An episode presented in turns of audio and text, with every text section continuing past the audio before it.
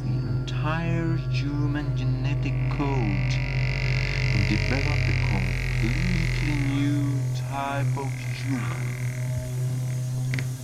made up of 50% synthetic and programmed genes that would render the greater part of the human race submissive